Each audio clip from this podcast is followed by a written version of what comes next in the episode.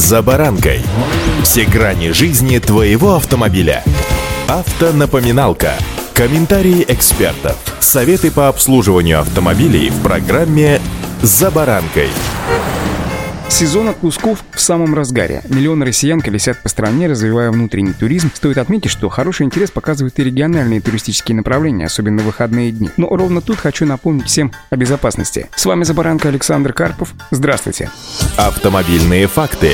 Начнем с того, что перекус в придорожном кафе – это, что называется, святая святых каждого дорожного путешествия. Если вы решили перекусить в придорожном кафе, то поставьте свою машину так, чтобы ее было хорошо видно из окон. Лучше вообще купить еду на вынос или поесть в машине, машине или возле нее. Этим вы помешаете мошенникам осуществить их любимый спектакль под названием «Прокол колеса». Злоумышленники выискивают жертву на парковке, незаметно подбираются к машине и режут покрышку. Или несколько. Если путешественник с семьей обнаружит на стоянке машину со спущенным колесом или даже несколькими колесами, то, как правило, это становится настоящим стрессом. Человек забывает обо всем, лишь бы поскорее устранить данную проблему и, разумеется, продолжить движение. Разгружая багажник для того, чтобы вытащить запасное колесо, водитель так или иначе теряет осмотрительность, в то время как в салоне машины лежат деньги и документы. Тут же находятся помощники, назойливо предлагающие свои услуги. Они берут колеса, предлагают сбегать за новой покрышкой или откатить колесо в ремонт. Отвлекают водителя разговорами, в то время как подельники подбираются с противоположной стороны машины, открывают дверь, вытаскивают сумки и скрываются с места преступления. Поэтому будьте максимально осторожны. Часто мошенники останавливаются еще недалеко от АЗС и стоят на аварийке долгое время, выискивая доверчивых путешественников. Если кто-то останавливается, то водитель рассказывает, ну, что называется, слезную историю о том, как у него закончился бензин, деньги украли. В салоне машины при этом может сидеть ребенок. Несчастный водитель готов пустить слезу, но как только получает пару тысяч на топливо, то не стремится быстро уехать, а стоит еще несколько часов, выпрашивая побольше денег с различных доверчивых путешественников.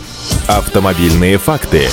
Сложная общественно-политическая ситуация родила еще один вид мошенничества. На дорогах все чаще стали замечать людей, которые имитируют сложные жизненные ситуации и вымогают деньги. К примеру, стоят две машины с иностранными номерами, в том числе с украинскими или регистрационными знаками из азиатских стран. Возле машины возятся мужчины, они ходят кругами, показательно разводят руками и сочувственно качают головами. В то же время один из них пытается остановить проезжающие мимо машины. Если кто-нибудь останавливается, то ему жалостно рассказывают о том, как семья с Донбасса бежала в поисках лучшей жизни, и по пути произошла неприятность, автомобиль поломался сломался. Ну, например, термостат полетел, или двигатель стуканул, или банально закончился бензин. Беженцы предлагают купить, что называется, за бесценок, ну, например, золотой перстень или какую-нибудь фамильную драгоценность, причем подчеркивают, что не знают точной ее цены. Таким образом, они могут как бы забрать, ну, тысячу, максимум полторы тысячи рублей. Но на поверку печатка или брошка с бриллиантами оказывается обычной бижутерией из ближайшего ларька стоимостью, ну, максимум в 250-300 рублей. За день подобные торговцы успевают продать на дороге несколько, ну, что называется, ювелирных украшений, а затем меняют место продаж. В общем, если кто кто-то стоит на аварийке, на обочине и с подчеркнуто решительным видом просит остановиться, то на 99% это развод на деньги. Однако на дорогах иногда все-таки встречаются действительно сложные ситуации. Появляются люди, которым требуется помощь. Отличить мошенника от законопослушного человека можно по ряду примечательных признаков. Человек, который оказался в сложных обстоятельствах и испытывает стеснение или неловкость. Профессиональные же попрошайки чувствуют себя очень уверенно и действуют по отработанному шаблону. Их тело не напряжено, а расслаблено. Попавшие в беду люди обычно просят о помощи водителя, а не пассажира. Доказательства своей своей правоты они часто показывают паспорт или водительское удостоверение, даже предлагают записать номер мобильного телефона. Повторюсь еще раз, будьте максимально осторожны. Приятного летнего вам отдыха.